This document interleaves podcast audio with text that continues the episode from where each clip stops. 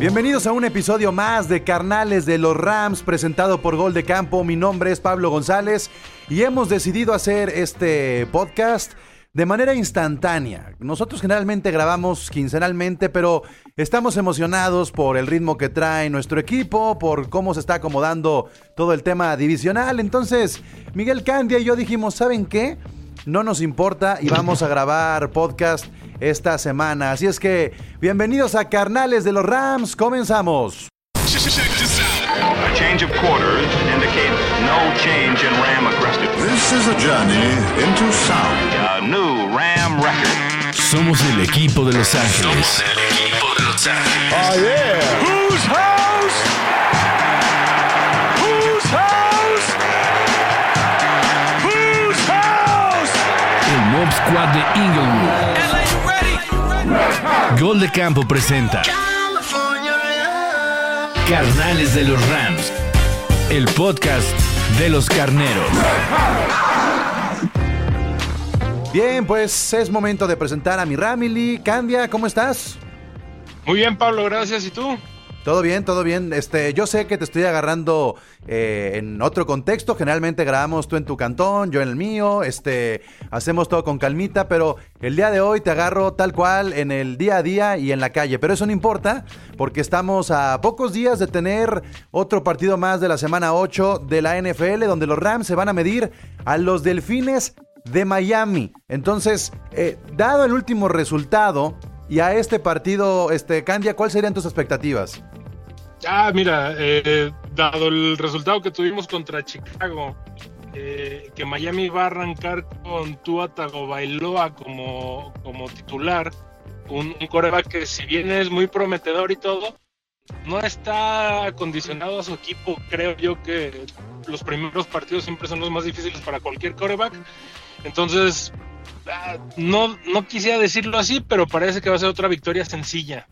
O sea muy que, sencilla. o sea que nuevamente el factor más importante del equipo va a ser la defensiva, es decir, dependiendo cómo se presione el coreback, dependiendo también, este, no solamente Aaron Donald, ¿eh? porque creo que ya comienza a haber una, un mayor protagonismo incluso de la secundaria y de, y de los y de los profundos, pero este tendremos que aprovechar completamente la novatada, ¿no?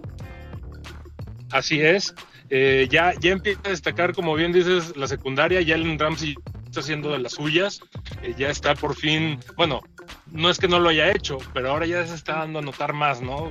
Simplemente con, con Chicago, esa, esa intercepción eh, forzada y todo lo demás que ha venido haciendo. Michael Brokers consolidándose como un liniero defensivo y estamos dejando esa, esa dependencia tan fuerte a Aaron Donald que aún así Aaron Donald no deja de cumplir lo que tiene que cumplir. Sí, sí, estoy, de acuerdo. Y mira, yo estoy más tranquilo también porque las cosas que no me estaban gustando del equipo, como que Sean McVay ya comenzó a ajustar. Es decir, vámonos eh, por lo principal que es este el arranque de un juego, ¿no? Si hablamos de despejes o recepciones de equipos especiales, ya hay ajustes por parte de Sean McVay, desde traer a un nuevo pateador hasta comenzar también a ajustar eh, cuan- cuando, cuando somos los que reciben el balón, ¿no? Creo que ahí contra Chicago los equipos especiales subieron tanto que el mismo Johnny Hecker se sintió más cómodo y, y fue declarado como el jugador de equipos especiales de la, de la conferencia. Entonces, partiendo de estos tal vez insignificantes, pero muy notorios cambios, Candia, creo que McVay comienza a bajarle dos rayitas a su terquedad. Claro, y más porque estamos cubriendo ese gran hueco que dejó John Facel en los equipos especiales. Eh, definitivamente el haber cortado a Sam Slowman creo que es algo que todos pedíamos desde el primer partido, pero tú mismo lo dijiste, bueno, es tiempo de que se foguee el chavo. Pues sí, pero ya después de siete partidos seguir fallando puntos extra, goles de campo cercanos, pues ya creo que no va a haber forma de que se foguee, ¿no? Lo mejor era dejarlo ir, eh, embrace el cambio, aceptar el cambio y seguir adelante. Yo, yo y no, sí, se están ajustando. Yo no creo que sea el Dime. fin, el fin de la carrera de Slowman. Yo creo que alguien en algún momento lo va a, a rescatar porque es un muchacho muy joven. McVeigh habló muy bien de él y esta pequeña experiencia le va a ayudar muchísimo. Pero McVay se fue al otro lado de la moneda. O sea, el giro es de 180 grados. De tener a un novato ahora a traer a una persona con muchísima experiencia. Sí, a, este Kay Fairbank, ¿no? Que, que lo sacó incluso del, escuadrón de práctica del equipo donde estaba, creo que era Dallas. O, no, de Chicago, lo sacó de Chicago precisamente. Pero ya es un pateador, como dices, con experiencia, conocido. A lo mejor es eso. No es que Slowman no tenga futuro, pero ahorita el equipo de Los Ángeles no puede darse el lujo de tener un pateador que está aprendiendo. Necesita alguien sólido, que no sea la, la, el punto débil del equipo. Sí, sí, sí, sí, totalmente. ¿A, a quién mencionaste tú? A, a Forbat. A, a. Forbat. For, perdón, sí. Sí, porque Forbat. el otro No, es el, el pateador de no los. Tejanos. No, no, no, no, espérate. Sí, sí, sí, sí, no, lo, ahí, Ese te lo firmo perdón, mañana. yo traigo ahí un problema. No, no, no. No, yo traigo ahí un problema con el nombre del, del nuevo pateador que no me lo he podido aprender, no sé. Necesito hacer alguna mnemotecnia o algo. Para eso existe el, fa- el fantasy, para que lo sumes. ¿Lo, lo sumarías a tu, a tu fantasy a Forbat o no? Ah, ¿por qué no? Ya tengo prácticamente el equipo de los Rams en mi fantasy, entonces no, no me, no me afectaría un poquito más. Bueno, de- después de este ajuste que hablamos de los equipos especiales, ¿cuál es el ajuste que más te llama la atención que sucedió frente a Chicago y que es, es alguna modificación que tuvo Maguey en el transcurso del juego que pudiera ser también este, un buen aprendizaje rumbo a esta semana 8? La línea ofensiva eh, ajustó un poquito más. No sé si para bien o para mal, pero sí hubo un poquito más de presión a Goff. Pero puede ser parte de lo mismo, ¿no? Darle más presión a Goff para que él mismo se, se, force a hacer las cosas bien en menor tiempo. Sigue siendo el gran problema de, de Goff y de McVay. El, el exprimir tanto el tiempo que termina siendo eh, un problema después con los tiempos fuera, ¿no? Ya es un tema que hemos hablado muchas veces. Eh, la desorganización en las jugadas por dejar todo hasta el último minuto, hasta el último segundo. Creo que eso es algo que, que están ajustando y que tienen que seguir ajustando de Ya. una o de otra forma. De algo sirvió enfrentar a San Francisco y a Chicago de manera consecutiva porque justo esta modificación de la línea ofensiva, aunque todavía con, con los Osos vimos que Goff se veía presionado, ya, ya, te, ya te enfrentaste a dos de las mejores defensivas de la liga. Este, en teoría, por ahí te quedan algunos juegos como el de Tampa, que seguirá siendo peligroso, y otra vez algunos de, los divisionales, en, en el sentido de estar atentos con esa evolución que tenga la línea ofensiva. Pero con Miami no deberías de tener ese problema. Con Miami deberías de tener un poco más de tiempo en la bolsa, deberías de ser un poquito más eh, diverso al momento de planear tu ofensiva. Es decir, creo que Goff puede eh, aprovechar muchísimo eh, tanto el juego terrestre como el juego aéreo. Creo que el play action también va a ser fundamental contra Miami como lo fue contra Chicago. Este, pero sí, definitivamente, eh, si tuvieras que ponerle como, digamos, una anotación a qué tienen que, eh, dónde tienen que concentrarse la ofensiva de los Rams para no dormirse contra Miami, ¿dónde sería? Whose house? Whose house? Whose house? ¿Dónde tiene que concentrarse la, ofensi- la ofensiva de los Rams? Ah, tienen que exprimir más la carrera, creo yo. O sea, to- todavía no hemos visto desarrollado el, el potencial completo del, del comité de corrida que tenemos con Darrell Henderson, Malcolm Brown y Cam Makers. Sobre todo a Cam Makers no se le ha aprovechado tanto. No sabemos si es porque siga lesionado, si es porque siga este, Sí, en su proceso de maduración, no sé, pero si tenemos tres corredores, creo que todavía falta mucho presionar, eh, explotar eso, ¿no? No Sí. sé tú qué opinas. Sí, sí, estoy, estoy de acuerdo. Creo que también este, se abre una pequeña posibilidad a que se puedan rotar un poco más las alas cerradas. Creo que lo que hizo Mont también este, le da confianza a, a Sean McVay para decir, digo, esperemos que esté Tyler Higby ya sin problemas y que podamos tener eh, el cuerpo de receptores completo, pero de no ser así, también puede sorprender un poco Monte más. está haciendo un muy buen trabajo. Sí, sí, sí. O sea, creo que ya tener tres alas cerradas, este, cerradas decentes, uno casi pegado a los Elite y los otros dos muy decentes, también le puede dar más armas a, a- Sean McVay para, para jugar justamente lo que tú dices.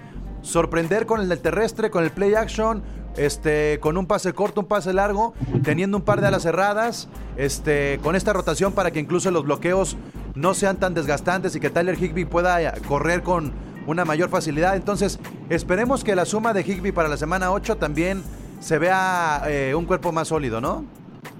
Sí, y, y bueno, bien lo señalaste mientras veíamos el partido. Eh, Tyler Higby se notó más su ausencia no tanto en las recepciones, sino en el bloqueo. O sea, Tyler Higby cumple el papel del ala cerrada al pie de la letra. No solo es recibir pases al centro del, campo, sino también hace una gran, gran labor de bloqueo para, lo, para el equipo de corredores.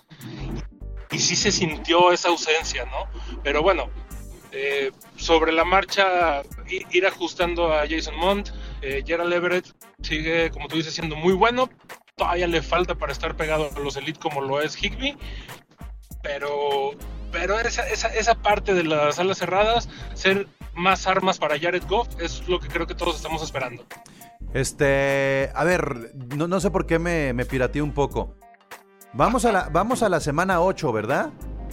Vamos a la semana 8. Sí, sí, sí, vamos a la semana 8. Estamos llegando prácticamente ya casi al 50%. De, de, de los 8 juegos restantes después de esta semana 8, ¿cómo estás tú ahorita visualizando el récord de los Rams para el cierre de, de la temporada? Creo que todavía nos faltan perder otros tres partidos. Ahorita vamos con un 5-2.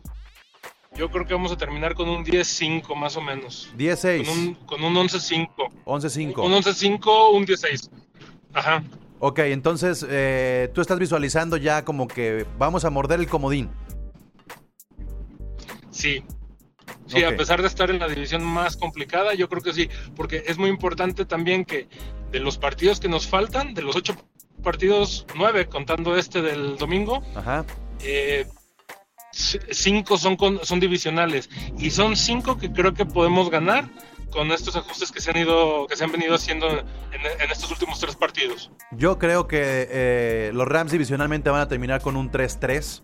O sea, yo sí veo que va a estar muy cerrado todo esto. Entonces, más o menos, más o menos también creo que un, un 10-6, un 11-5 podría ser bastante lógico. Pero bueno, centrándonos en la semana 8 contra Miami, más allá de lo que pueda mostrar Tua, ¿dónde tienen que estar atentos los defensivos? Este, imaginémonos que Tua tiene un partidazo como lo ha tenido a lo mejor de inicio Herbert. ¿En qué tendrían que concentrarse la defensa de los Rams para no verse golpeados eh, y tener el control del juego sobre todo? presionar muchísimo por medio de la secundaria, cubrir el spot de- del safety, o sea, eso creo que sigue siendo la gran debilidad de la defensa, ¿no? El, el profundo de Taylor Rapp no, no está, no está dando lo que, lo que debería de dar o lo que podría dar incluso, porque no es que sea un mal jugador, simplemente no está dando lo que debería de dar. Fíjate que yo tengo, o bueno, la, la primera parte de, de la temporada, el, el arranque en mi fantasy tuve a, a Davonta Parker y a Gaskins, que es el corredor novato. Y, y lo que sí te puedo decir es que son productivos a medias. Es decir, mientras no tengan tantas posesiones los Miami Dolphins, difícilmente te van a dar una jugada grande. Es muy difícil que, que Davonta Parker tenga una recepción arriba de las 20 yardas y que Gaskins te corra también más de 10 yardas con un solo acarreo. Entonces, yo creo que deben de ser este como muy modestos y precavidos al momento de, estar defendiendo y aprovechar esos de- destellos de blitz y aprovechar esos destellos de presión cuando sientan que es el momento de sorprender, capturar o, o- poner esa presión a Tua para que generar una intercepción. Pero tampoco me asustaría tanto porque el juego terrestre de Miami no es fuerte, es, es muy sencillo. De hecho, Gaskin corre el balón y lo hace, eh, lo hace contundentemente, tal vez de 3 a 4 yardas, pero va avanzando, avanzando, avanzando. Y ya cuando llega al red zone, tienen ahí a un colmillo como lo es Breida y le dejan a él ese tramo final. Pero si no son tan agresivos, difícilmente los delfines van a terminar sorprendiendo. Ahora, eso no quiere decir que no lances tu arsenal y a Aaron Donald en contra de Tua. Nada más que no te la juegues con los profundos, con el blitz. No sé si me doy a entender. Sí, claro, no, no meter toda la presión adelante por- porque en un descuido pueden aventar un, un pase larguísimo y al tener a los profundos eh, presionando a Tua, si la línea ofensiva puede medio contenerlos, se nos van y se convierte, capitalizan ese, ese tipo de jugadas a puntos, ¿no? Que ahí es donde nos puede empezar a, a causar un poquito de dolor de cabeza. Es a lo que te referías, ¿no? Exactamente, exactamente. Este, bueno, tenemos bajas importantes. eh, ya van por ahí tres jugadores defensivos que, que han tenido que ser eh, ubicados en inactivos ya por lesión. Entonces también hay que ver cómo se va ajustando toda esta parte de la defensiva con las bajas, sobre todo los que vengan a rotar, ¿no? Claro. Sí, sí, sí. La, fractura de Borges eh, va a terminar cansando a los profundos. Entonces, eso mismo creo que va a orillar precisamente a lo que dices, que no se presionen tanto con el blitz y dejar descubierta la parte de atrás. Eh, va a estar más cansado si es un juego con muchas posesiones por parte de Miami, porque recordemos que los que más se cansan siempre son la defensiva, ¿no? En cualquier juego. Claro. De hecho, esa fue la clave para Este- ganarle a Chicago. Los desgastaron muchísimo. Así es. Así es. Al grado que ya hubo un momento en el que la, defensiva era prácticamente inexistente. Bueno, entonces eh, el juego contra los Delfines de Miami sería, será el domingo a las eh, 12 del día. Ya regresamos a este horario de, de horario de invierno, 12 del día. Normalidad. Exactamente. Ajá. Y tenemos también que poner el ojo, aunque este es un podcast exclusivo de los Rams, a un gran juego que también puede eh, ir marcando el futuro de la división. Seahawks contra 49ers a las 3.25, tiempo del centro de México, Candia. Whose house? Whose house? Whose house? Así es. Hay que ver cómo se van a desarrollar este, los, los halcones marinos enfrente de, de San Francisco. Que si bien no es el equipo que nos demostró ser el año pasado, es un equipo sólido, tanto así que pues, nos, nos atropelló ¿no? en, el, en el partido que tuvimos contra ellos en San Francisco. Entonces, a ver hasta dónde llega co- contra Seattle, contra un Russell Wilson eh, serio, contra un Russell Wilson sólido, consolidado y que está buscando el MVP. A ver qué, qué se puede hacer ahí. Y va a ser muy importante el resultado para saber qué tanta presión va a recaer sobre los hombros de los Rams, ¿no? Como si no fuera suficiente ahorita que se acaban de coronar los Dodgers. Exacto, sí, además, además tenemos que pensar que es el año de Los Ángeles. Los dos equipos eh, rivales de división, tanto los Seahawks como los 49ers, están golpeados en el juego terrestre. Chris Carson no tendrá actividad. Los 49ers siguen sin Monster, siguen este con muchas dudas porque incluso ya el tercer y cuarto corredor han estado golpeados, entonces McKinnon no ha sido tan regular. Yo creo que los dos van a, van a carecer de ese juego terrestre. Divo Samuel también este, tiene, tiene como serias dudas para estar presente en la semana 8. Habrá que ver cómo evoluciona el jugador. Entonces, veo más golpeados por las lesiones como ha sido toda la temporada a los 49ers, pero también creo que si saben neutralizar la defensa de los 49ers, tanto a Metcalf como a Lockett, podrían meter en complicación a los Seahawks. Los Seahawks tienen que llegar como favoritos, pero tengo la esperanza de que la división se ponga un poco tosca en este juego y que los 49ers ganen. Sería una gran noticia que los 49ers ganen siempre y cuando los Rams respeten el camino que tienen en el futuro y saquen estos Así juegos es. divisionales para eh, soñar un poco con el campeonato divisional. Si ganan los Seahawks, Candia, este fin de semana, pues tendremos que ir a los Seahawks cuando no jueguen contra los Rams. O sea, que se despeguen Claro, para, que se para que sigan sumando victorias y no, y no nos compliquen tanto, ¿no? Entonces, si gana San Francisco, todo queda en el aire. Si ganan los Seahawks, nos hacemos de Seattle, al menos eh, como segundo equipo de la división, para que los Rams se despeguen y, y tengan un mejor camino para los playoffs. Así es, así es, va, va- va a ser muy, muy importante este juego. Creo que este juego es, es el, el que va a definir qué tanto se va a complicar la división, que sabemos que es la división más complicada de toda la liga el día de, de hoy. Entonces, esperemos que Russell Wilson no se achique, como tú dices, tiene que apoyarse mucho en Metcalf y en Lockett porque el juego terrestre prácticamente es nulo.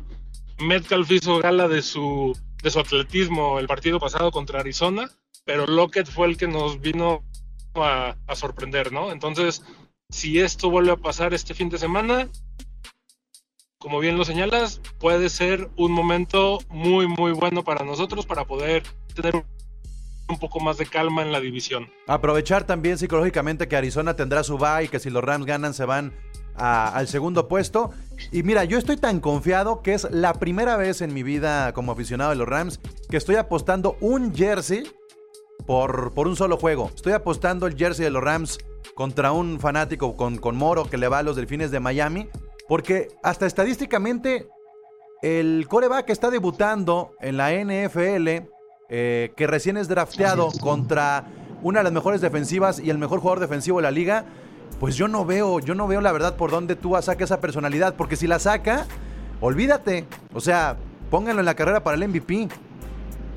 No, y aparte viene de una lesión fuertísima, entonces quieras que no, no importa el entrenamiento que haya tenido, no importa la rehabilitación que haya tenido, quieras que no saber que tienes al 99 más impactante de los últimos años enfrente y viniendo a recuperarte de una lesión de cadera, va a ser muy, muy, muy cauto. Por Y eso- ese, ese cambio de, de la de, de colegial a profesional generalmente es muy costoso para todos. Y aparte dime qué equipo al que han enfrentado a los Rams en los últimos años, que tienen a un running back novato y a un coreback novato, ha tenido la personalidad para, para ganar, ¿no? Ni, ni, ni porque sean locales. No puedes, con esa línea defensiva no puedes.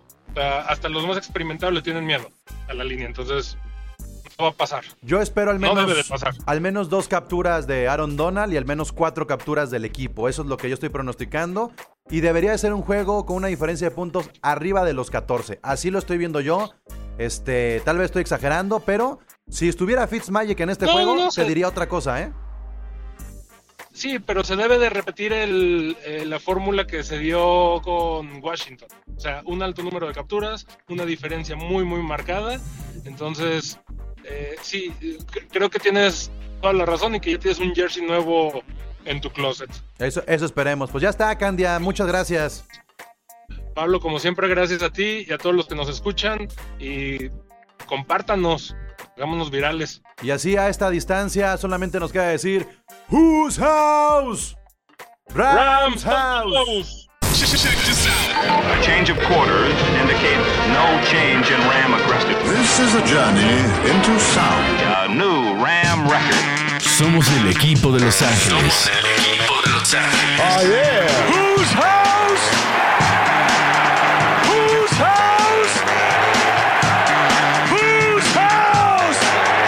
Squad de Inglewood. Gol de Campo presenta